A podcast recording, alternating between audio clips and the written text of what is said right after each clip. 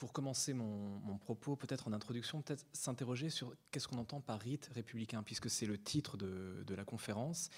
Et le terme, l'expression de rite républicain ou de rite politique, finalement, quand on regarde dans la littérature, ça fait un peu écho à ce qui vient d'être dit, euh, ne va pas de soi. Ou en tout cas, quand on regarde dans la discipline dont je viens, la science politique, eh bien, quand on cherche justement des écrits sur les rites politiques, on voit que c'est quelquefois un objet qui est plutôt euh, anecdotique, voire quelquefois euh, insaisissable dans les écrits.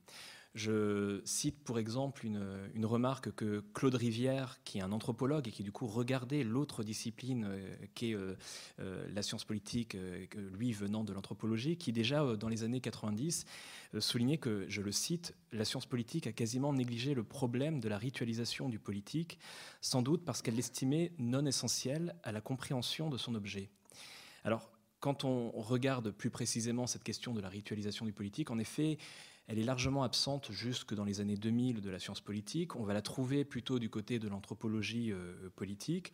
Largement absente, il suffit d'ailleurs pour s'en convaincre de regarder par exemple les manuels universitaires ou les ouvrages de vulgarisation de la science politique qui taisent complètement cette question des rituels, des rites euh, politiques. Et alors après, euh, sans m'avancer dans des explications sur cette absence, on peut peut-être faire référence notamment à tout un courant de la sociologie qui, à la fin des années 70, et la science politique a connu un tournant sociologique dans les années 80 justement, euh, qui, euh, sous l'influence notamment des thèses de Max Weber, un des pères fondateurs de la sociologie, qui parlait du désenchantement justement des sociétés modernes, aurait perdu de vue la question justement des pratiques rituelles dans nos sociétés modernes euh, post-industrielle à partir de la fin des années 70. Euh, C'est un paradoxe que la science politique, finalement, s'intéresse peu à cette question, euh, ou plus généralement les sciences humaines et sociales s'intéressent peu à cette question de la ritualisation du politique. Paradoxe parce que déjà, si on regarde euh, les écrits, notamment du côté de l'histoire, qui nous renseignent sur d'autres époques, euh, on voit bien que les, pratiques rituelles du politique sont importantes. Il suffit euh, de regarder du côté de la période révolutionnaire. Je pense à des auteurs comme Mona Ozouf, par exemple, qui ont montré au combien les fêtes révolutionnaires étaient développées sous la Révolution française. Un peu plus tard, sous la Troisième République, on pourrait évoquer les travaux, par exemple, de quelqu'un comme Olivier Hill, qui, s'inspirant de Mona Ozouf, a cherché à regarder du côté de la fête républicaine sous la Troisième République et montre combien ces pratiques rituelles sont euh, vivaces et sont euh, foisonnantes. Euh, je ne mentionnerai pas les travaux d'historiens dans la lignée de Mona Ozouf, de Maurice Agulon, Pierre Nora, Serge Berstein, qui dans les années 80, eux aussi ont montré qu'il y avait des éléments à chercher quand même du côté des pratiques rituelles, mais tout cela, malgré tout, est resté finalement euh, ancré dans une discipline et le reste des sciences humaines et sociales s'est largement désintéressé de, cette question. Comme je disais, finalement, c'est du côté de l'anthropologie politique qu'on va trouver des éléments euh, qui nous renseignent sur ces euh, rites euh, politiques. Je vous cite un extrait d'un article publié par un de ces anthropologues du politique et des, anthropologues du politique contemporain, à savoir Marc Abélès, qui, à la fin des années 1980, il, suivait notamment l'agenda d'un député et il commentait, je vous lis un extrait, il suffit donc de consacrer l'agenda, euh, d'étudier euh, l'agenda de l'un de nos députés pendant les trois journées qu'il consacre généralement en fin de semaine à sa circonscription. Il est rare qu'il n'y ait pas une inauguration effectuée dans l'une des communes de son territoire. Dans une autre, il va devoir participer à une commémoration. Ailleurs, il serait bon qu'il assiste à l'anniversaire du centenaire local. Dans un autre canton, on l'attend pour le vin d'honneur qui va clore la réunion du syndicat intercommunal. Ce n'est pas terminé. La finale des championnats de football des juniors a lieu ce dimanche. Il serait de très mauvais goût pour un élu d'être totalement absent en cette circonstance. Il, faut, il lui faut au moins se présenter pour remettre la coupe et à l'occasion célébrer les vertus de la jeunesse. Euh, on voit du côté des anthropologues du politique une possibilité quand même déjà un regard porté et euh, des écrits qui nous renseignent, mais encore insuffisamment, sur ces pratiques rituelles du politique. En fait, une évolution a vu le jour il y a à peu près une décennie euh, en sciences politiques, et c'est dans une sous-discipline de la science politique, celle qu'on appelle la sociologie historique du politique, c'est-à-dire ces, ces euh, politistes qui cherchent à s'intéresser aux contemporains tout en l'ancrant dans l'histoire et en cherchant à regarder sur une période plus longue que la seule période contemporaine, qu'on va trouver des travaux qui se renouvellent très récemment, depuis euh, le milieu des années 2000 jusqu'à nos jours, et qui vont nous renseigner sur justement le foisonnement des pratiques euh, rituelles du politique. je ne peux pas être exhaustif, mais on va trouver des travaux sur les manifestations, les banquets, sur les congrès partisans, les meetings, l'acte de vote, l'acte de vote appréhendé comme au prisme du rituel électoral, la question des remises de distinctions honorifiques, les cérémonies de naturalisation, les exécutions capitales également, la question aussi des voyages officiels, des bains de foule des présidents, des commémorations, des funérailles. Il y a tout un ensemble de travaux qui ont commencé à montrer depuis quelques années maintenant que cette question du rituel politique mériterait d'être davantage appréhendée, de ne pas être seulement laissée à la question des anthropologues qui le voient seulement au prisme de cette question de la mise en scène du pouvoir, mais qui ne vont pas plus loin que cette question de la mise en scène du pouvoir, et de voir qu'en fait le politique est surchargé de pratiques euh, euh, rituelles. Si je fais référence pour ma, maigre contribution aux travaux que j'ai pu mener de, mon côté, si je regarde du côté de la seule institution municipale, la mairie, eh bien, quand on regarde du côté de, la mairie, euh, et notamment pour ma part, il y a un, type de rite en particulier euh, qui m'a intéressé, c'est ce qu'on appelle les rites d'institution. Alors, institution n'est pas à comprendre ici dans le sens commun de l'institution municipale, l'institution préfectorale, etc., mais institution dans le sens euh, dynamique du terme, le fait d'instituer quelque chose, des rites qui instituent. C'est une notion euh, qu'on doit notamment à Pierre Bourdieu, qui en fait reprend les travaux euh, de Arnold van Gennep, qui est un ethnologue qui au début du siècle avait développé la notion de rite de passage. On la connaît souvent sous la notion de rite de passage, et Bourdieu en gros essaie de la reformuler en des termes sociologiques et parle de rite d'institution. En gros, ces rites donc qui instituent quelqu'un dans un statut et qui lui assigne le rôle qui est associé à ce statut. Pour le dire plus précisément, ça va être la cérémonie de naturalisation qui fait euh, de l'étranger euh, un Français. Euh, mais c'est aussi le mariage civil qui fait de deux célibataires des époux. Eh bien, si on regarde du seul côté de l'institution municipale et juste ce seul type de rite donc sans oublier évidemment que c'est un type de rite parmi d'autres rites euh, politiques. Et bien rien que là, on va trouver une diversité de rites euh, politiques au niveau de la période euh, contemporaine, mais pas seulement contemporaine. À la fois des rites autour de la parenté, qui assignent des statuts liés à la parenté. C'est évidemment le mariage civil, c'est la question du baptême civil ou baptême républicain, qui va faire généralement d'un homme et d'une femme le parrain et la marraine d'un enfant. C'est la question des anniversaires de mariage, des couples qui repassent justement à la mairie pour célébrer leur anniversaire de mariage. C'est la fête des mères aussi. C'est la question qui, on l'a oublié, est une fête euh, municipale à la base avant d'être cette fête familiale et privée et commerciale qu'on connaît euh, aujourd'hui. C'est aussi euh, les rosières, les catherinettes qui ont été étroitement associées, en particulier les rosières, à l'institution municipale jusque dans les années 80 à peu près. Et puis si on continue dans cette idée que ce serait en quelque sorte des rites politiques qui marquent le cycle de vie, de la naissance à la mort, quelques tentatives du côté de municipalités, de funérailles civiles, ou bien aussi de rites de sortie de l'adolescence. Et on peut, par exemple, penser notamment euh, sur un volet plus de citoyenneté, les rites de conscription euh, qui étaient également associés aux municipalités. Rien que ça, seulement l'institution municipale, seulement les rites d'institution et seulement les statuts liés à la parenté, on voit déjà tout un ensemble de rites. Je pourrais continuer et évoquer tout un ensemble de rites d'institutions municipaux, donc de nouveau une focale resserrée, avec des statuts liés à la citoyenneté. C'est la question des cérémonies de naturalisation, par exemple, qui se sont développées ces dernières années, qui sont des cérémonies à la base préfectorales, mais que des mairies se mettent également euh, à célébrer.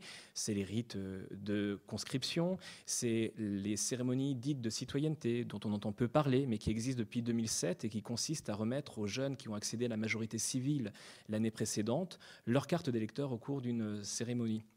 C'est euh, aussi tout autour de la citoyenneté, les mairies qui célèbrent par exemple des rites de citoyens d'honneur, et puis, je pourrais dans ce cas-là évoquer tous ces rites qui consistent, au plan local, à remettre ou bien des distinctions honorifiques nationales, ou bien des distinctions honorifiques municipales que les mairies ont elles-mêmes euh, créées. Donc, sans rentrer dans tous ces détails, on voit bien un foisonnement des rites euh, politiques.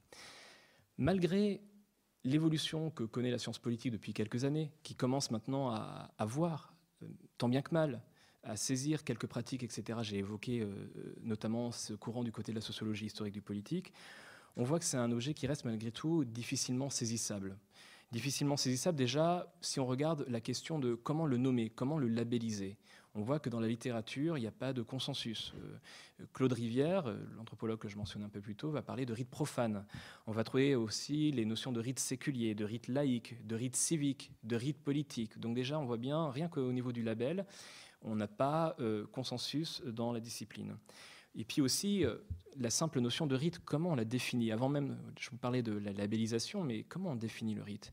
Et là, déjà, rite ou rituel? Et là, on voit déjà dans la littérature des acceptions différentes. Et souvent, la littérature en anthropologie s'accorde pour dire en gros que le rite, le rituel est un ensemble de rites. C'est-à-dire, par exemple, euh, le mariage est un rituel qui comprend différents rites, la cérémonie civile, éventuellement la cérémonie euh, religieuse, ou pour prendre un autre exemple, euh, l'investiture d'un président de la République est un rituel qui va comprendre plusieurs rites. Il y aura la cérémonie au palais euh, de, l'Élysée, mais il peut y avoir également la remontée des Champs-Élysées, etc. Donc il y a cette acception-là qu'on va retrouver dans la littérature. Et en dépit pourtant de cette opposition qui semble finalement acceptée entre rite et rituel qui est un peu plus large, quand on lit la littérature consacrée aux pratiques rituelles, finalement, le terme, les deux termes euh, sont employés de façon euh, euh, indifférente. Et puis surtout, qu'est-ce qu'on entend par ces pratiques rituelles? Et là, on voit dans la littérature de nouveau deux acceptions. À la fois une acception très large, en gros, qui s'appuie sur la définition profane que nous, on connaît tous au quotidien du rite, c'est-à-dire, finalement, on associe le rite à quelque chose de répétitif. Et donc, les euh, auteurs qui voient une pratique répétitive, qui en, la labellisent automatiquement comme euh, le rite. Et dans ce cas-là, ça, c'est une acception large. Et puis, il y a ceux qui préfèrent réserver le rite à ces pratiques collectives euh, qui sont particulières dans un cadre particulier, dans un temps particulier. C'est-à-dire, d'un côté, acception large, c'est, euh, vous allez trouver euh, notamment du côté de certains anthropologues la question euh, du démaquillage, du conte lu aux enfants le soir. Donc c'est ces pratiques qui se répètent chaque jour et qui seraient des pratiques rituelles. Et puis de l'autre, vous allez trouver plutôt des politistes qui vont réserver le rite à ces cérémonies qui ont lieu à un moment particulier. Le mariage civil, généralement, n'a pas lieu, ou le mariage religieux n'aura pas lieu le mardi matin ou euh, le mercredi en début d'après-midi. Mais souvent, c'est plutôt le vendredi après-midi et euh, le samedi. Et puis, euh, la cérémonie de naturalisation n'a pas lieu dans les services du bureau des étrangers de la préfecture au guichet, mais dans les salons d'honneur de la préfecture. Donc, ces pratiques collectives qui sortent de l'ordinaire, à la fois du côté du cadre et du côté de l'espace dans le temps, et qui sont surchargées de sens, qui, qui renvoient à d'autres significations, en tout cas, qui ont des représentation des investissements euh, forts euh, du côté de ces cérémonies. Pour ma part, c'est cette deuxième exception que j'emploie et, sur laquelle je m'appuierai dans euh, mon propos. Et puis peut-être dernier point dans cette introduction, sur cet objet difficilement saisissable, j'ai mentionné la difficulté déjà donc de labelliser, rite politique, rite profane, la difficulté de définir, et puis aussi finalement la difficulté d'une certaine façon de classifier. Euh, une fois qu'on a donné une définition du rite politique, euh, qu'est-ce qu'on saisit avec, euh, avec ces rites politiques Si on définit le rite politique, du coup, comme ces pratiques collectives qui sont surchargées de sens et qui sortent de, l'ordinaire et qui, du coup, vont mettre en jeu du politique au sens large du terme, au sens large du terme, c'est-à-dire à la fois le politique institutionnel, les élus, etc., mais aussi ça peut être tout simplement des individus qui ne sont pas forcément des élus, qui prennent part à des rites euh, dans lesquels il y a des motivations, des usages, des investissements euh, politiques en termes euh, partisans, de valeurs, etc. Quand on en cherche, à partir de ces définitions, à voir qu'est-ce qu'on saisit, de nouveau, la littérature souvent ne nous aide pas à montrer la diversité justement de ces pratiques rituelles. Je vois par exemple Marc Abélès qui propose de distinguer entre rituels il parle de rituels pour sa part, consensuels et rituels d'affrontement, qui ne nous permettent pas de saisir toute cette diversité que je viens de, vous dire. Je pense à un autre auteur, euh, historien politique en l'occurrence, euh, Serge Berstein, qui lui a proposé une typologie des rites politiques, où en gros il distingue principalement euh, les rites qui concernent la communauté nationale et puis les rites qui concernent les partis politiques. Et au sein de ces rites euh, communauté nationale, il y a ce qu'il appelle les rites d'entrée, donc ça sera la cérémonie de naturalisation, et puis les rites qui marquent l'adhésion de nouveaux adhérents du côté des partis. Mais cette typologie, finalement, de nouveau, ne permet pas d'épuiser, de recenser ces autres pratiques rituelles que j'ai pourtant mentionnées jusqu'à maintenant. Tout ça pour dire du coup que, pour ma part, je m'appuierai dans mon propos essentiellement sur l'objet qui a été celui de mes recherches, à savoir donc ces rites au sens euh, restrictif du terme d'institutions célébrées par les mairies euh, françaises, euh, depuis le 19e siècle et qui tourne autour des statuts notamment liés à la parenté, puisque c'est moi la focale que j'avais choisie dans mes recherches doctorales notamment. Alors j'en viens, pour terminer cette introduction, euh, à la commande qui m'a été faite par le patronage euh, laïque et qui, m'a proposé un cadrage justement de, ce propos qui, moi, m'a stimulé et qui m'a motivé à, accepter cette, cette, invitation, qui était notamment une invitation, et ça a été répété dans le propos introductif, à finalement réfléchir aux usages, aux fonctions des rites républicains, des rites politiques, notamment, et je, reprends le, texte que, nous avons diffusé sur faire vivre l'idéal républicain, euh, des rites qui sont nés de la volonté de construire un ordre nouveau plus égalitaire, qui sont finalement des fonctions en quelque sorte en termes de euh, cohésion sociale, des fonctions dans la littérature, on va quelquefois parler de fonctions intégratrices ou intégratives, ça dépend des, auteurs, des fonctions quelquefois socialisatrices euh, du, du, rite, qui sont en fait des fonctions qu'on va souvent trouver dans les représentations qu'on se fait souvent communément admises des rites politiques. Cette idée du rite comme en quelque sorte, qui aurait des vertus euh, pédagogiques ou en tout cas en termes de justement de, sentiment euh, de cohésion euh, nationale, on la retrouve en effet souvent aussi bien du côté du discours politique que du discours savant. Quand je regarde du côté du discours politique, c'est pas une croyance récente. Euh, déjà, quand on lit ce que des Mona Ozouf nous écrivent sur les fêtes révolutionnaires, on voit bien que lorsqu'on met en place ces fêtes révolutionnaires, il y a cette idée que c'est par ces fêtes qu'on va contribuer à la promotion euh, des valeurs de la révolution, à la cohésion de la communauté euh, nationale. Je pense par exemple euh, en ce qui me concerne, la cérémonie du mariage, justement, euh, sous la Révolution euh, française, qui, justement, doit être le prétexte d'une éducation civique, non seulement des époux, mais finalement des citoyens, de ceux qui prennent part à ces cérémonies. Et notamment dans l'épisode au sein de la Révolution du culte des cadères, qui était un des cultes révolutionnaires, et avec des mariages qui avaient lieu à des jours fixes, on faisait venir les écoliers, justement, parce qu'on prêtait ces vertus pédagogiques au rite. Mais ces représentations communément admises du rite, euh, on ne les retrouve pas évidemment seulement pendant la Révolution euh, française, mais euh, il suffit de lire l'actualité pour voir que dans les discours des politiques, on retrouve encore ces représentations-là. J'en veux pour preuve, par exemple, l'institutionnalisation dans le courant des années 2000 il y avait des signes avant-coureurs dans les années 90, mais en tout cas, l'institutionnalisation avec une loi qui, qui le met, la met en place, des cérémonies de naturalisation avec cette idée justement que en mettant en place des cérémonies de naturalisation à la préfecture ou éventuellement à la mairie, qui consiste du coup à organiser une cérémonie collective dans le cadre de laquelle on va remettre les ampliations de décrets de naturalisation naturalisés. Je m'explique. Quand on devient naturalisé, en fait, on, est naturalisé légalement lorsque le décret naturalisation est publié au journal officiel. Et un décret naturalisation comprend une liste tout un ensemble de noms d'étrangers qui deviennent euh, français. Et c'est par cette publication au journal officiel qu'on devient euh, français légalement. Et puis, la deuxième étape, après, c'est la préfecture qui remet une ampliation du décret de naturalisation qui individualise en quelque sorte l'acte et qui permet ensuite d'avoir un document officiel qui permet ensuite aux naturalisés de faire ses démarches en termes de papier, etc. Et les cérémonies de naturalisation, c'était l'idée que finalement on allait cesser de, mettre, de remettre au guichet dans le cadre justement, dans le temps ordinaire administratif, euh, euh, au naturaliser leur ampliation de décret de naturalisation, mais qu'au contraire, on allait mettre en place des cérémonies en dehors du cadre administratif qui sortent de l'ordinaire, au cours desquelles on remettrait ces ampliations de décret de naturalisation.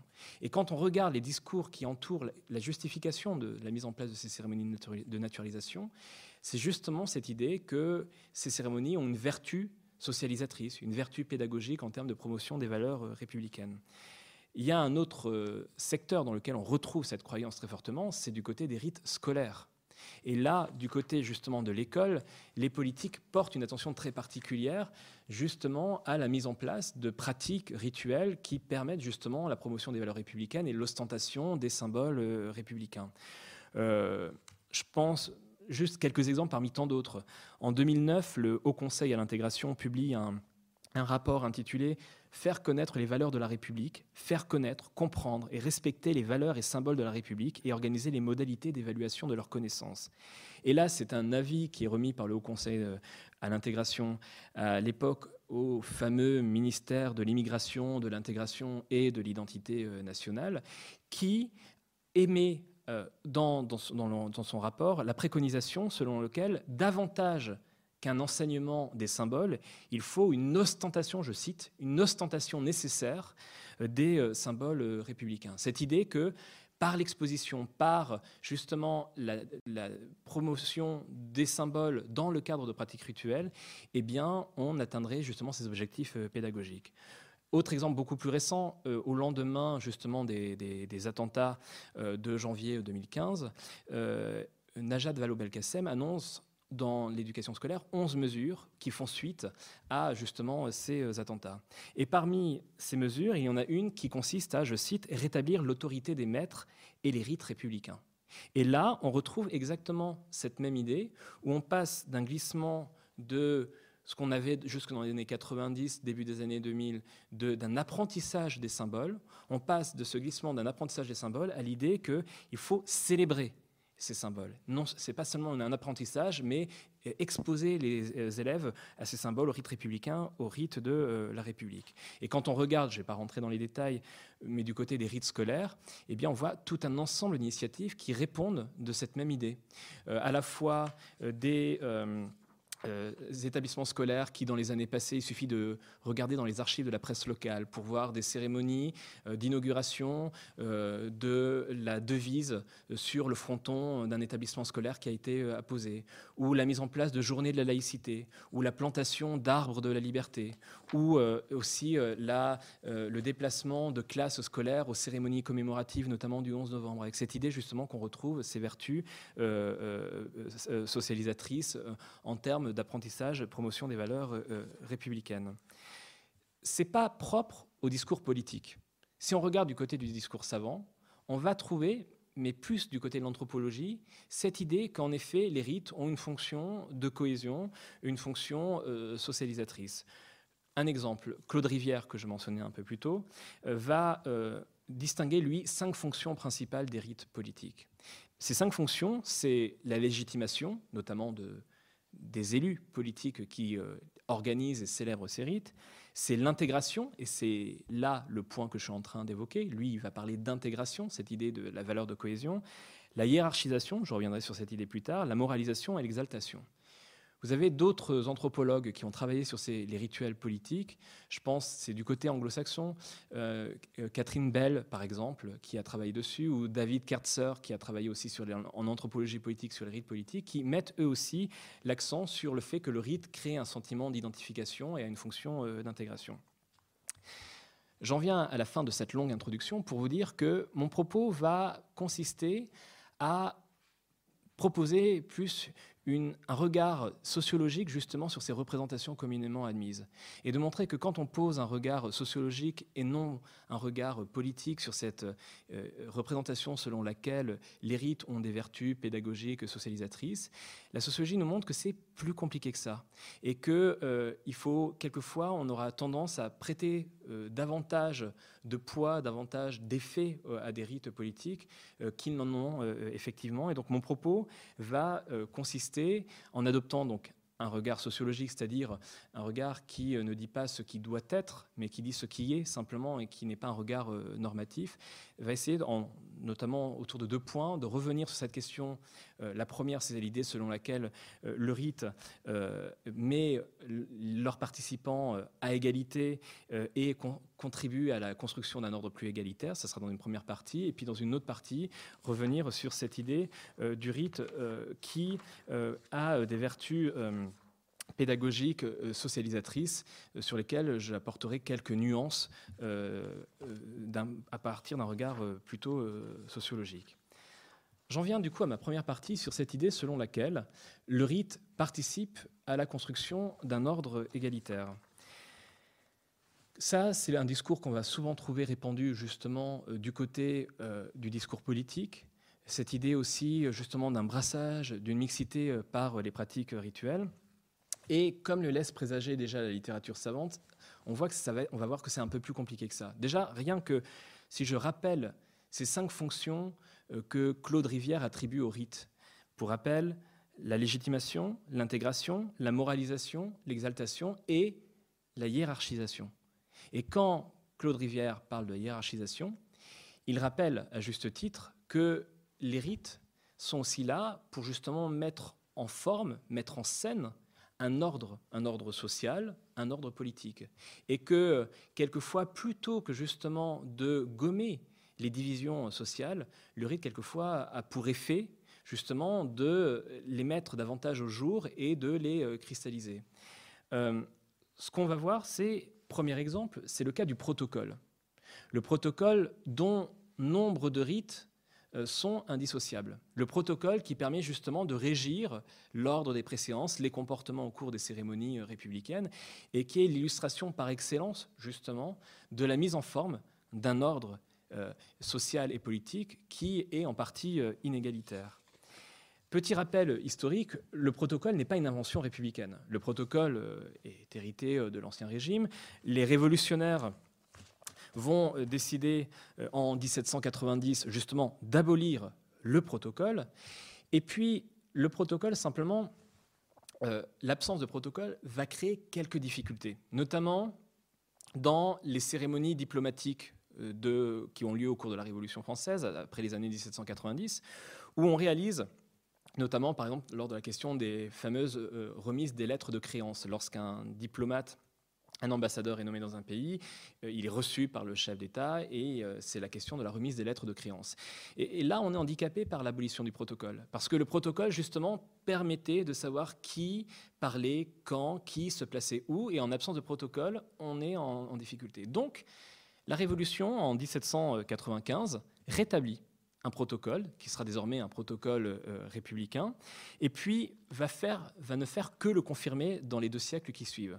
En 1804, euh, il y a un décret euh, du 24 Messidor en 12 sous Bonaparte qui justement va établir une première liste rationnelle des préséances qui vont être codifiées de façon précise et durable, puisque la réforme de ce décret de 1804 n'interviendra qu'en 1907, un siècle plus tard. Et finalement, cette réforme de 1907, un autre décret du 16 juin 1907 qui est relatif aux cérémonies publiques, préséances, honneurs civils et militaires, finalement va évidemment renverser l'ordre de certaines préséances, mais ne va pas remettre en cause fondamentalement ce protocole qui a vu le jour le siècle euh, précédent. Euh, il est modifié à la marge en 1947 et 1958, et puis une des dernières grandes modifications en date, ce sera 1989, notamment du fait des lois de décentralisation au début des années 1980, euh, qui justement euh, mettent en place euh, des nouveaux pouvoirs locaux qui justement, dans le protocole, justement le décret de 1907 réformé après au lendemain de la Seconde Guerre mondiale, ne leur donnent pas une, importance suffisamment grande eu égard au mécanisme de processus de décentralisation qui a eu lieu dans les années 1980. Donc le protocole euh, n'est pas une invention républicaine, mais est étroitement lié à l'institutionnalisation du régime républicain, et le régime républicain, plus que jamais, s'en est euh, emparé.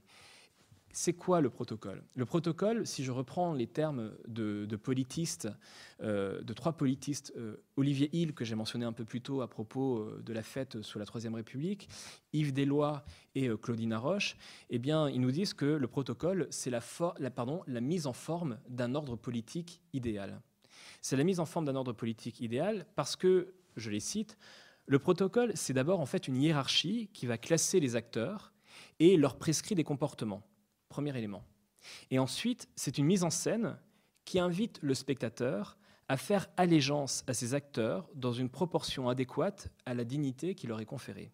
Donc mise en forme d'un ordre politique idéal et comme le disent les trois auteurs, parce que le protocole fixe justement la liste des rangs et des préséances, la hiérarchie des fonctions politiques, parce qu'il rappelle à chacun la place qui est la sienne, les gestes qu'il doit accomplir, parce qu'il justifie la distribution du corps dans l'espace politique, parce qu'il règle le mouvement et le rythme des cérémonies, parce qu'il règle, le, pardon, je me répète, le mouvement et le rythme des cérémonies, le protocole garantit l'expression de l'ordre en politique. Donc c'est la mise en forme d'un ordre euh, politique. Le, protocole crée une distance, un ordre politique idéal, un ordre politique qui se veut harmonieux. Harmonieux parce que finalement, c'est le miroir, à la fois, c'est le miroir de l'ordre politique qui sert, et en étant le miroir de l'ordre politique qui sert, le protocole, je continue de citer euh, ces trois auteurs, en révèle les valeurs justement, et les principales conventions. L'étiquette protocolaire va alors offrir une image idéalisée de l'ordre politique parce qu'elle permet à ce dernier de se donner à voir sur le mode de l'harmonie et organisé, avec l'idée du protocole et qui fait écho justement à cette période troublée entre 1790 et 1794 où il n'y avait plus de protocole qui régissait les cérémonies diplomatiques, où justement il permet d'écarter l'arbitraire et le contingent au cours des euh, cérémonies. Et donc il donne une vision politique idéalisée, mais on voit bien que cette vision politique idéalisée n'est pas forcément une mise en forme d'un ordre égalitaire. Donc ça, c'est le premier élément qui invite à relativiser cette idée selon laquelle le rite républicain est euh, justement créé euh, d'un ordre profondément égalitaire. On le voit que le protocole étroitement adossé aux cérémonies républicaines, justement, a pour objet de mettre en forme un ordre qui, lui, est idéal, harmonieux, mais qui est, pour le coup, inégalitaire. Si on regarde aussi deux autres exemples que je veux mentionner à l'appui de, de cet argument, c'est la fête des mères. La fête des mères, c'est, contrairement à ce qu'on croit, ce n'est pas le régime de Vichy qui l'a inventé. Alors le régime de Vichy lui a donné un poids particulier, on a fait une fête nationale, mais la fête des mères est une invention euh, alors on peut en trouver les prémices déjà avant la Première Guerre mondiale du côté de certaines cérémonies municipales qui visent à distinguer des mères méritantes et à les récompenser, mais c'est surtout au lendemain de la Seconde Guerre mondiale. En fait, en gros, ces cérémonies vont, vont influencer une journée des mères qui a lieu à Lyon en 1918 et qui vise à récompenser des mères méritantes. Et puis cette journée des mères est tellement un succès que le gouvernement français décide à ce moment-là de la dupliquer euh, et d'en faire une journée des mères nationale. Et ce sera en 1920 la journée des mères, euh, la journée des qui sera euh, justement les débuts, l'institutionnalisation de la fête des mères concomitante avec l'invention, parce que c'est étroitement lié, de la médaille de la famille française. Et du coup, qu'est-ce que va être la fête des mères Ça va être en fait finalement tout un ensemble de célébrations municipales au cours desquelles on va remettre des médailles aux mères de famille jugées les plus méritantes, la médaille de la famille française. Cette fête des mères, elle est intéressante parce que c'est l'illustration d'un rite républicain, justement, qui illustre euh, cette mise en forme d'un ordre inégalitaire. Les fêtes des mères, quand on regarde dans différentes communes comment elles sont euh, célébrées, ça fait partie en fait de ces cérémonies municipales qui ne se contentent pas seulement de réunir les élus qui célèbrent la cérémonie, les impétrants, ceux qui vont changer de statut au cours de la cérémonie, autrement dit, euh, ces femmes qui désormais sortent de la cérémonie en se, voyant, désignées comme mères de famille particulièrement euh, méritantes, éventuellement leur entourage. Ça, c'est des cérémonies qu'on va retrouver du côté du mariage civil, où on va retrouver cette euh, configuration d'acteurs. La fête des mères, à contrario, fait partie de ces cérémonies où on trouve ces acteurs, plus tout un ensemble de notables locaux, qui sont invités à prendre part à ces cérémonies euh, euh, de la fête euh, des mères, qui sont l'illustration de tous ces rites, notamment qui consistent à remettre des, médailles de façon plus générale, qui consiste justement à inviter les notables locaux. Et euh, jusque dans les années 80, d'ailleurs, on, verra l'importance de cette invitation des notables locaux dans la presse locale, qui très souvent, euh, à la fin des articles relatant ces cérémonies, euh, a un encart qui se contente de mentionner toutes les huiles locales qui étaient présentes à la cérémonie d'un point de vue descriptif. Et là, quand on regarde du côté de la fête des mères, eh bien, on voit bien que finalement, on a une mise en forme justement d'un ordre social et politique inégalitaire. Entre, si on regarde les listes des invités, alors j'ai travaillé par exemple sur euh, deux mairies en particulier, Nice d'un côté et Bobigny, qui étaient du coup deux municipalités justement euh, diamétralement opposées qui étaient deux cas en quelque sorte extrêmes. Et quand on s'amuse à regarder la liste de ces notables locaux qui sont invités à prendre part aux cérémonies, on voit que finalement, ils ont tous, ni plus ni moins, à peu près les mêmes caractéristiques ou les mêmes propriétés sociales. Généralement, ce sont des hommes, plutôt qu'un quinquagénaire, voire sexagénaire, qui exercent des responsabilités euh, importantes, euh, qui sont à la tête euh, d'institutions publiques locales. si j'employais un vocabulaire sociologique bourdieusien, je dirais qu'ils sont fortement dotés en capital économique, culturel, sociaux. Donc on voit bien le profil de ces notables locaux qui sont invités. Et puis si on regarde du côté des maires euh, euh, honorés, justement. Euh, les mères de famille qui se voient remettre la médaille de la famille française, alors il n'y a, pas d'étude historique ni sociologique qui a été menée avec précision sur un échantillon suffisamment large qui permette justement de savoir les propriétés sociales. Mais quand on regarde, il y a quelques études dans certaines municipalités qui suggèrent le profil de ces maires. Pour ma part, par exemple, j'ai pu avoir accès euh, aux dossiers, notamment des enquêtes sociales que les assistantes sociales euh, dans les Alpes-Maritimes ont menées sur euh, les maires candidates puis médaillées de la famille française qui vont tous dans le même sens, qu'on a affaire justement à des mères de famille qui ont des propriétés sociales, des caractéristiques généralement opposées aux notables locaux. C'est généralement euh, euh, des euh, femmes de milieu modeste qui généralement n'exercent pas d'activité professionnelle, qui sont faiblement dotées en, capitaux, si je reprends de nouveau la, sociologie bourdieusienne. Je pense notamment à une sociologue, Sophia Lamry, qui s'est intéressée notamment à Boulogne-Billancourt et qui dit que finalement, je la cite, il y avait aussi la variable justement de l'immigration et que c'était nombre de femmes algériennes justement à Boulogne-Billancourt qui étaient honorées de la médaille de la famille euh, française. Euh, alors, une condition pour la médaille de la famille française, c'est avoir la nationalité française. Donc c'était euh, de 45 à 62 du temps où l'Algérie faisait partie de, la France. Précision qui a son importance puisque la, conditionnalité de la nationalité fait partie de la médaille de la famille française. Les familles algériennes de Boulogne-Billancourt, je cite Sophia Lamry, concernées par la médaille de la famille, appartenaient toutes à cette fraction non qualifiée de la classe ouvrière où il est vrai, les familles nombreuses sont surreprésentées.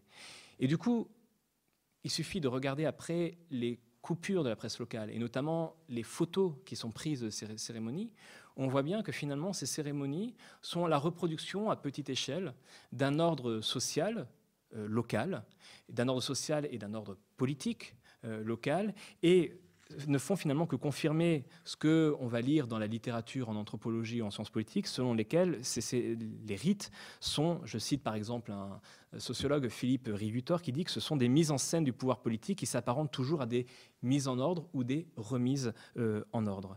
Et donc, on voit bien qu'on euh, a affaire euh, justement à la mise en forme d'un ordre inégalitaire. Ça, c'est la deuxième illustration après le protocole, la fête des, des, mères. Et puis, il y a un autre exemple par la négative que je trouve très intéressant, c'est le cas de Bobigny et la fête des femmes à Bobigny.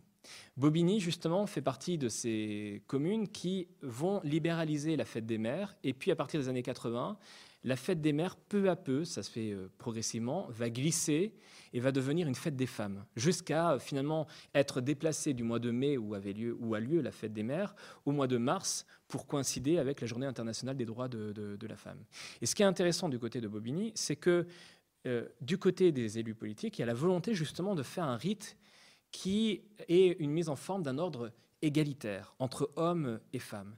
Avec cette idée, justement, et en 1985, euh, la municipalité euh, introduit euh, à ses yeux une innovation, c'est que désormais, les hommes n'auront pas le droit de prendre part à la fête des femmes célébrée chaque année, à une exception près, c'est eux qui assureront le service du côté de la, cérémonie. Alors je, cite un, exemple, c'est un compte-rendu justement de préparation de la réunion. Compte tenu du caractère spécifiquement féminin du 8 mars, donc là la fête des mères est devenue une fête des femmes, la réception et tout ce qui en découle, plonge, etc., sera assuré par des hommes, donc des employés communaux qui se portent volontaires.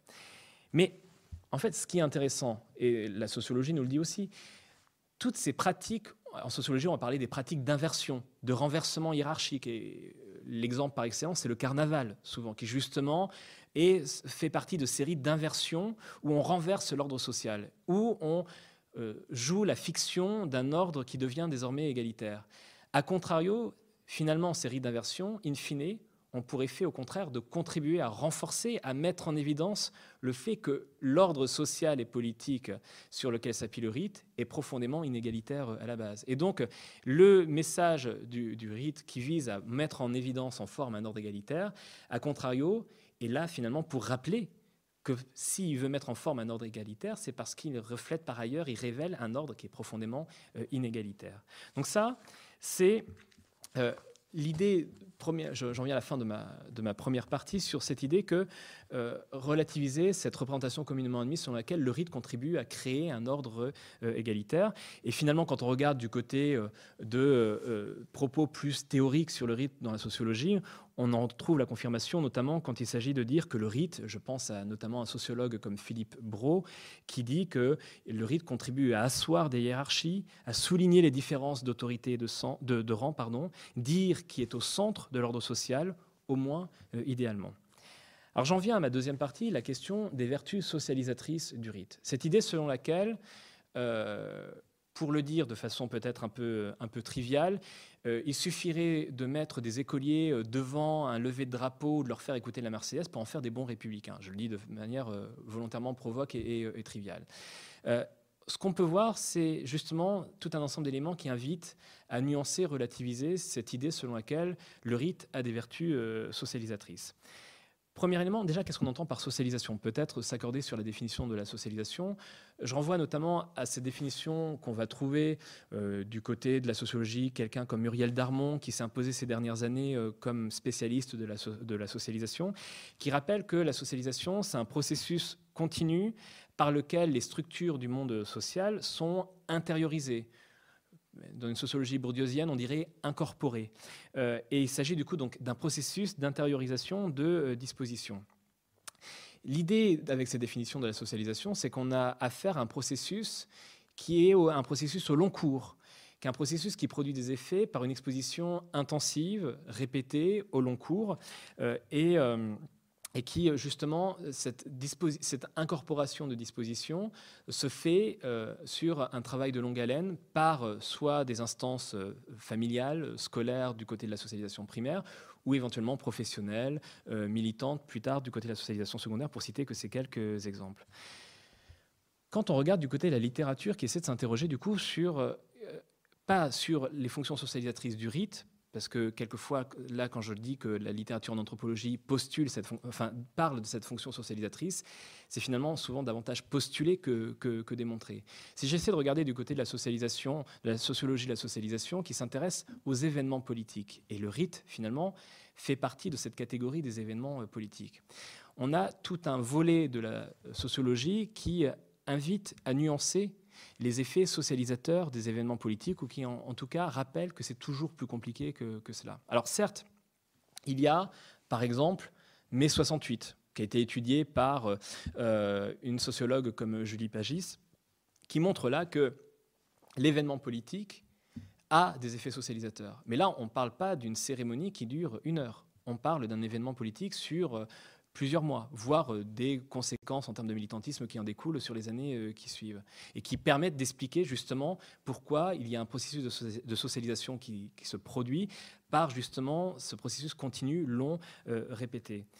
Si je regarde du côté d'un auteur que j'ai déjà mentionné à plusieurs reprises, Olivier Hill, je vous en ai parlé pour euh, la fête euh, républicaine euh, notamment et le protocole, il a écrit un article sur justement la question des événements politiques et socialisation. Et là, événements politiques, ceux qui ont une temporalité plus courte que celui que je viens d'évoquer avec l'exemple de mai 68. Et ce que montre Olivier Hill, c'est que l'événement à lui seul n'explique pas des processus de socialisation, des effets socialisateurs. Que l'événement, ça dépend de toute une configuration, ça dépend du fait que l'individu éventuellement est en contact avec, des proches, des intermédiaires qui vont aussi jouer ce rôle socialisateur en commentant, en parlant de l'événement, etc. Et puis, il rappelle que la seule exposition euh, brève à un événement ne suffit pas à faire justement, euh, à, créer des, effets, des résultats de euh, socialisation.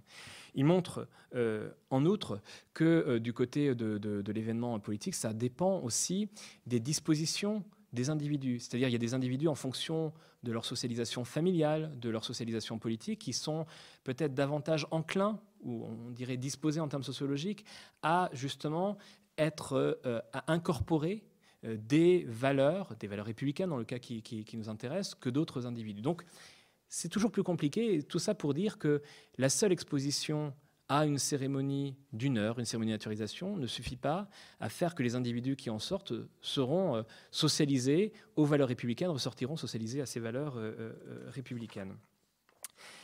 D'autres éléments nous invitent aussi à relativiser cette, idée-là. Le premier, c'est, outre cette idée donc, que la socialisation des événements politiques est un processus compliqué, c'est le fait aussi que les rites sont profondément polysémiques. Et que quand on parle des rites qui contribuent à une promotion des valeurs républicaines, il y a un peu cette idée, le présupposé selon lesquels le message euh, transmis par les rites serait parfaitement intelligible et serait parfaitement clair. Et quand on regarde nombre de rites, on voit, et c'est d'ailleurs euh, l'inconvénient, mais l'avantage du rite, c'est ce qui en fait justement le, caractère, c'est une profonde polysémie des messages qu'il transmet. Euh, prenons un, exemple, cette polysémie, on va la trouver aussi bien du côté des acteurs qui élaborent les rites que des acteurs qui les mettent en œuvre. Un exemple, les cérémonies de naturalisation dont je vous ai parlé euh, et qui ont vu le jour, qui ont été institutionnalisées dans les années 2000 et qui justement ont pour effet justement de promouvoir les valeurs républicaines. Quand je regarde ceux qui élaborent la cérémonie, eh bien, ils transmettent un message polysémique avec d'un côté des circulaires qui vont définir les contours justement de ce que on appellerait les figures d'exemplarité morale au cœur de ces rites. C'est-à-dire que le rite d'institution institue quelqu'un dans un statut et un rôle, et on lui demande de se conformer à un modèle, à une figure d'exemplarité morale. Et quand on regarde comment les pouvoirs publics définissent ces figures d'exemplarité morale, on voit quelquefois qu'il y a des contradictions et que le message n'est pas parfaitement clair. Si je regarde du côté des circulaires, je ne vais pas avoir la même figure d'exemplarité morale du bon citoyen naturalisé que ce que j'entends dans la vidéo intitulée Devenir français, qui a été diffusée par le ministère et qui, euh, a demandé aux préfectures de euh, la diffuser au cours des cérémonies de naturalisation. Cette vidéo, notamment, qui a pour but de définir c'est quoi les droits, les devoirs d'un citoyen euh, français, va mettre par exemple en avant comme premier devoir du citoyen français celui de la défense de la patrie. Cet élément-là, on ne le retrouve pas dans les circulaires. Pourtant, c'est censé être la même administration qui diffuse le même discours et qui est censé euh, proposer la même, euh, la même cérémonie. Alors après, le sociologue ou l'historien va dans les archives et découvre l'explication. L'explication, c'est que pour faire cette vidéo, on a décidé de s'appuyer sur les compétences du ministère de la Défense qui a euh, des compétences particulières en termes justement de communication ou de propagande, en tout cas de production de vidéos, et qui du coup s'est vu chargé de la, réalisation de cette vidéo, et qui du coup avait un poids particulier dans les négociations entre le ministère à l'époque de l'immigration et de l'identité nationale, le ministère de l'Intérieur, le ministère des Affaires sociales, le ministère de la Défense, qui avait du coup un poids particulier pour imposer que la défense de la patrie figure comme premier, comme premier devoir euh, du citoyen. Mais les circulaires, elles, qui sont établies par le ministère à l'époque de l'immigration et de l'identité nationale, ne vont pas mettre l'accent là-dessus. Donc on voit polysémie euh, du rite du côté de ceux qui, les élaborent. Polysémie du rite du côté de ceux qui les mettent en œuvre, les acteurs politiques locaux qui les mettent en œuvre. Et quand je regarde, prenons l'exemple de nouveau des cérémonies de naturalisation. Les cérémonies de naturalisation, euh, les dispositions légales autorisent les mairies à demander à organiser elles-mêmes leur propre cérémonie de naturalisation et que ce soit non pas la préfecture, mais elles-mêmes qui remettent l'ampliation de décrets de naturalisation à leur euh, naturalisés. Quelquefois, quand les préfectures refusent, parce que les préfectures peuvent le refuser, ça n'empêche pas les mairies de prendre l'initiative d'organiser des cérémonies de naturalisation qui viennent en doublon de la cérémonie organisée à la préfecture.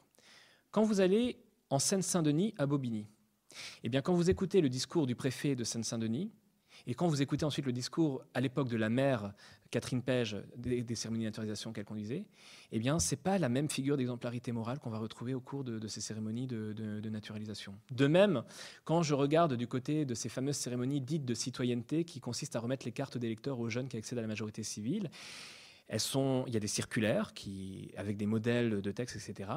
Quand je regarde où j'écoute les discours de Catherine Page, l'ancienne mairesse de, Bobigny, je ne retrouve pas la même figure d'exemplarité morale que celle dans les circulaires. Donc on voit bien polysémie euh, du rite. Je pourrais prendre un autre exemple, la fête des mères.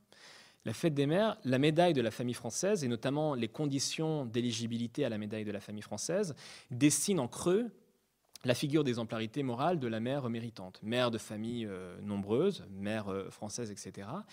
Mais ce que je vois, c'est qu'après, dans les célébrations municipales, il y a des réinterprétations de cette figure d'exemplarité morale. Et il y a aussi des mairies qui décident de mettre en place leur propre distinction honorifique qui vient en complément de la médaille de la famille française, souvent pour récompenser les maires qui n'auraient pas été récompensés par la médaille de la famille française. Nice, par exemple. Nice met en place le prix de la ville de Nice en faveur des familles nombreuses, dans l'entre-deux-guerres, qui est en quelque sorte la déclinaison locale de la médaille de la famille française. Mais quand je regarde en revanche les conditions d'éligibilité au prix de la ville de Nice en faveur des familles nombreuses, j'ai pas la même figure d'exemplarité morale de la mère qui se dessine. C'est notamment l'âge ne, va pas être le même et va être davantage valoriser la mère de famille méritante, méritante parce qu'elle a une famille nombreuse et parce qu'elle est jeune, là où la mère de la famille française, médaillée de la famille française, est méritante parce que à la fin d'une carrière maternelle, elle a eu nombre d'enfants. On voit bien polysémie du rite également à travers euh, cet exemple justement euh, des mises en, des, mises en œuvre locales des cérémonies décidées au plan euh, national. Donc, pour rappeler, premier point de cette deuxième partie, c'est plus compliqué que ça la question de la socialisation par les événements politiques. De surcroît, les messages de promotion des valeurs républicaines sont des messages souvent polysémiques, de par les acteurs qui, élaborent, qui les élaborent et de ceux qui les mettent en œuvre. Et puis, troisième point, ça serait euh, oublier aussi que les rites politiques, les rites républicains, euh, auxquels les citoyens ordinaires prennent part, ne euh, s'imposent pas, entre guillemets, verticalement, le message de ces rites ne s'impose pas verticalement et brutalement aux citoyens qui y prennent part. Il y a toute la question des usages et des réappropriations que les acteurs, les participants de ces rites en font. J'en veux un exemple, par exemple, c'est le baptême républicain ou le baptême civil. Pour rappel, baptême républicain ou baptême civil, pareil, qui euh, a une histoire méconnue. Euh, de même que la fête des mères, on s'imagine que c'est une origine vichiste, de même, le baptême euh, républicain, on s'imagine que c'est une origine révolutionnaire. Alors que en fait, c'est plus compliqué que ça. Ce qu'on appelle baptême civique sur la Révolution, en fait, ce sont juste des baptêmes catholiques au cours desquels les parrains prêtent un serment civique. Donc, rien à voir avec les baptêmes dits républicains de nos jours. Les baptêmes républicains de nos jours ont plus leur origine dans les contre-rituels que les mouvements socialistes et libre-penseurs de la fin du 19e siècle mettent en place.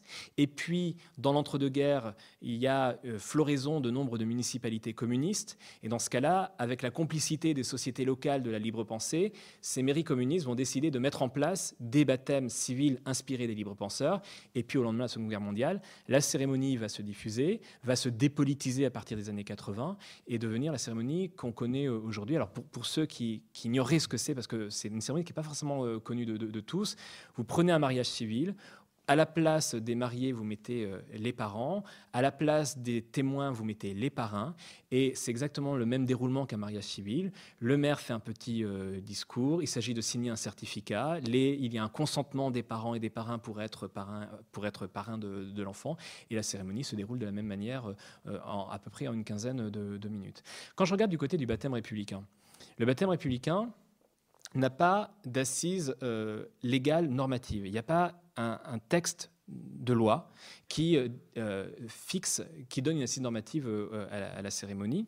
Mais en dépit de cette absence d'assise normative, il y a quand même un discours officiel. C'est-à-dire que la cérémonie est laissée à la discrétion des maires. Les maires peuvent décider ou pas, à la demande de leurs administrés, de célébrer un baptême républicain. Mais ils ont le droit aussi de le refuser puisqu'il n'y a pas d'assise normative.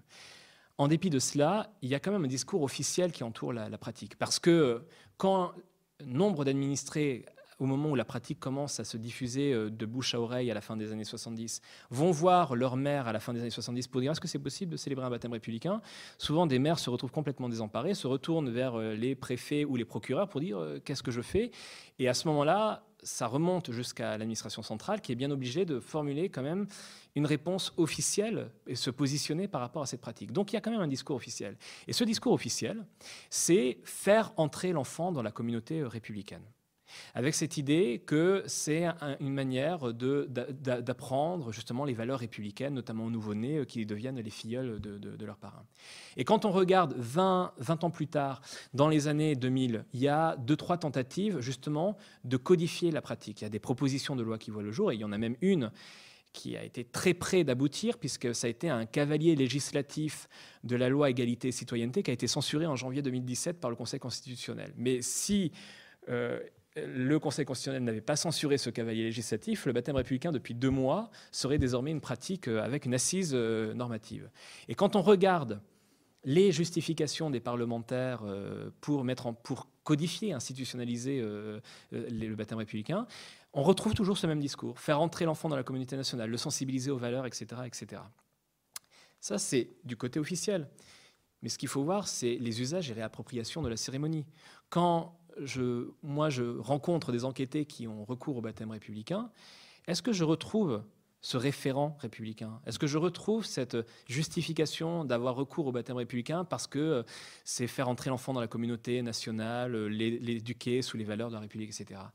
Eh bien, pour une grande partie des parents que j'ai rencontrés, c'est pas le cas. En gros, euh, ce que je montre dans, mes recherches, c'est qu'il y a deux types principaux, deux idéotypes principaux de, parents.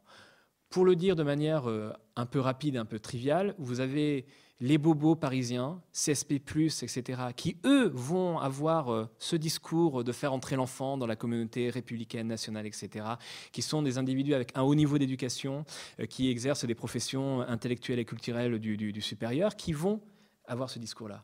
Mais quand je rencontre à l'opposé des individus qui sont faiblement politisés, euh, qui sont plus des classes moyennes, voire des classes populaires, avec un faible niveau d'éducation, je ne retrouve pas du tout le discours euh, faire entrer l'enfant dans la communauté nationale. Le discours que je retrouve, ce sont des individus qui ont été socialisés dans un milieu catholique, pour qui le parrainage va de soi. Quand on a un enfant, on donne un parrain, une marraine à son enfant, qui néanmoins ne sont plus croyants ni pratiquants, et qui du coup voient une autre institution concurrente de l'Église qui euh, offre le même service baptismal, avec un moindre coût, et qui ont recours à cette institution-là, parce que ce qui leur importe, c'est de donner un parrain et une marraine au cas où il leur arriverait quelque chose. Et, d'ailleurs, ces parents-là vont davantage parler de baptême civil que de baptême euh, républicain. Euh, et donc, on ne retrouve pas ce référent. De nouveau, c'est mon troisième argument dans cette deuxième partie, c'est de mettre en perspective avec les usages et réappropriations. Il y a la promotion des valeurs républicaines, mais il ne faut pas oublier, évidemment, que ces cérémonies sont polysémiques du côté du haut, mais par le bas, il y a des usages et réappropriations qui ne sont pas toujours conformes, justement, aux, euh, représentations que les euh, pouvoirs publics ont euh, voulu donner de ces pratiques rituelles. En conclusion, parce que l'heure avance et j'arrive presque à la, fin de, de, mon heure, en conclusion, je voudrais apporter une nuance à ma nuance. C'est-à-dire, je ne suis pas en train de dire que finalement les rites républicains seraient une coquille vide que ça ne servira à rien et que ça serait en quelque sorte juste du spectacle euh, qui euh, n'apporterait rien d'autre qu'une mise en scène du, politique. Ce n'est pas du tout le sens de, mon propos. Le sens de mon propos, c'est juste simplement de dire que il ne faut pas surestimer la fonction socialisatrice du rite. Et pour le répéter de manière triviale, euh, il ne suffit pas d'exposer quelqu'un six minutes à la Marseillaise ou à un drapeau bleu, blanc, rouge pour en faire un bon républicain. C'est pas ça.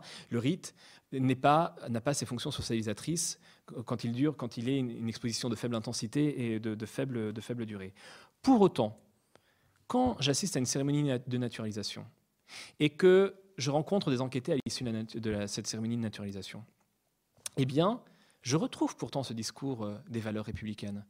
quand je les interroge sur pourquoi ils ont voulu devenir français, quel est leur sentiment vis à -vis de cette cérémonie, ils me ressortent ce discours. Donc il y a bien quelque chose qui s'est produit par, euh, euh, par ce rite. Et ce qu'il faut voir, en fait, c'est le rite, c'est une pratique qui vient en bout de chaîne de tout un ensemble d'autres processus de socialisation et que ces individus, ces naturalisés qui vont tenir le discours républicain, ils ne le tiennent pas parce que ils ont été, ils sont passés entre les, par les mailles d'une, enfin ils sont passés entre les griffes d'une, d'une, pratique, d'une cérémonie de 20 minutes qui leur a enseigné, qui leur a transmis la question des valeurs républicaines, mais parce que simplement cette cérémonie vient ponctuer tout un ensemble, tout un processus de socialisation politique qui justement les a socialisés à ces valeurs républicaines. Et plus que de socialisation, l'accent qu'il faut peut-être mettre, la notion qui, qui nous intéresse, c'est celle que je mentionnais un peu plus tôt, c'est celle d'institution. Et c'est là la fonction euh, des rites. La fonction d'institution, ça veut dire quoi? Ça veut dire que, à l'issue de la cérémonie, le rite a permis que les impétrants changent les représentations qu'ils se font d'eux-mêmes. Et le rite permet aussi que les proches de ces impétrants changent les représentations qu'ils se font de leurs proches. Pour le dire différemment, cet étranger qui arrive à la cérémonie de naturalisation, et je rappelle, mais souvent euh, lui-même n'en a pas conscience. Il n'est d'ailleurs pas étranger quand il arrive à la cérémonie de naturalisation, puisque rappelez-vous, on, on devient français à partir du moment où le décret de naturalisation a été publié au journal officiel. Donc ça arrive avant la cérémonie de naturalisation. Donc ils sont déjà français. Mais dans leur représentation, ils arrivent, ils sont encore étrangers. Et là, ils ressortent de la cérémonie, ils sont français. Donc les représentations qu'ils se font d'eux-mêmes ont changé. Et les représentations que leurs proches se feront d'eux-mêmes changeront. Ils ne sont plus étrangers, ils sont désormais français. Et c'est ça. Ces rites ne sont pas une coquille ils sont une institution. Et en fait, cette institution, par ailleurs, ne peut pas marcher s'il n'y a pas des processus de socialisation qui la précèdent. C'est-à-dire que l'individu qui ressort d'une cérémonie de naturalisation change les représentations qu'il se fait de lui-même, mais il les change aussi parce que, par ailleurs, euh, il y a un processus de socialisation politique qui lui, permet ensuite justement de changer, d'adopter ces nouvelles représentations. Et à contrario, contrario ce processus de socialisation euh, politique ne pourrait pas non plus, euh, enfin, cette institution, enfin, pardon, il faut cette institution par ailleurs pour que le processus les processus de socialisation produisent euh, leurs effets. Donc on voit bien cette, question de, la socialisation, elle est plus appréhendée comme le rite est un maillon en fin de chaîne, ou pas en fin de chaîne, parce que la socialisation est un processus continu, et la socialisation politique va continuer au-delà de la cérémonie. Mais ce n'est pas un moment ou le moment de socialisation, mais un moment parmi d'autres. Mais c'est un moment, pour le dire en des termes non sociologiques, d'un déclic, d'une institution. Et c'est là, c'est ça en quoi le rite euh, n'est pas, euh, n'est pas une coquille vide.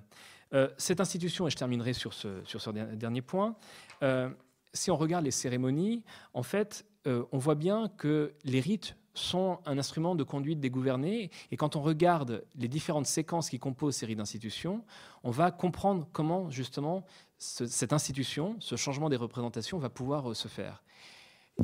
Point important, le discours du célébrant. C'est un, des points importants dans, un rite d'institution.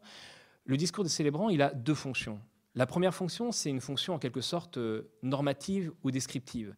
Il va consister justement à brosser le portrait euh, de ce citoyen exemplaire qu'on attend du naturalisé, de la mère de famille méritante, etc. etc. Mais ce n'est pas seulement un, discours euh, normatif, descriptif, c'est un discours performatif, nous diraient les linguistes. C'est-à-dire que l'acte se produit au moment où il est énoncé. Euh, le performatif, c'est dire la séance est ouverte, et par le simple fait d'avoir dit la séance est ouverte, la séance est en effet ouverte. Et eh bien là, on a un discours performatif. C'est en disant vous êtes français que l'étranger devient français.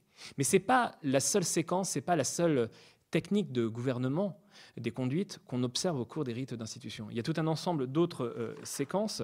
Je pense des séquences qui s'apparentent en quelque sorte à des pratiques euh, contractualistes, en quelque sorte, qui consistent à signer la signature, par exemple, qu'on va retrouver dans le mariage euh, civil, qu'on va retrouver dans le baptême civil, mais qu'on va retrouver aussi dans des cérémonies de naturalisation. Je me suis toujours amusé de voir certaines préfectures qui faisaient exprès de faire signer, lors de la remise de l'ampliation de décret de naturalisation, une liste de présence outre la liste d'appels à l'arrivée des, futurs naturalisés, ou qui l'étaient déjà, mais de, faire signer au moment de la remise de l'ampliation de décret de naturalisation au cours de la cérémonie, au naturalisé le fait qu'il avait reçu son ampliation décret de naturalisation, avec des, fonctionnaires qui me confirmaient que cette liste ne servait strictement à rien, qu'ils s'en moquaient après d'avoir cette liste de signatures, mais que ça engageait quand même l'individu.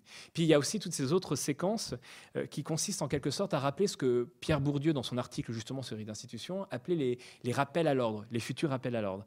Ces rappels à l'ordre, c'est euh, le fait de délivrer un certificat de mariage qui euh, est une trace de la cérémonie et qui est un futur rappel à l'ordre justement de ce rôle et de ce statut euh, auquel on a invité à se, conformer. C'est euh, le dossier Qu'est-ce qu'un Français qu'on remet aux naturalisés lors des cérémonies de, naturalisation.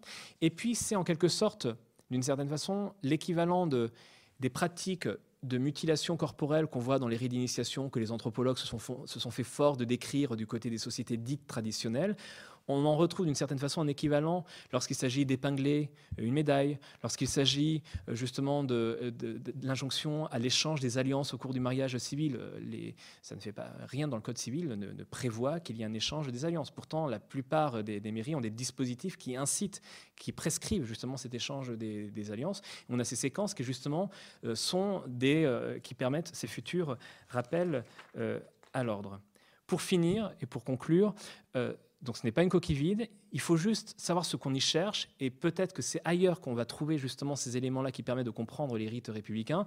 Mais on voit bien qu'il y a, et je terminerai avec les mots de, Pierre Bourdieu empruntés notamment à l'anthropologie, il y a un pouvoir magique du rite, qu'on voit bien et que j'ai essayé de démontrer notamment dans, ma conclusion. Je vous remercie de votre attention.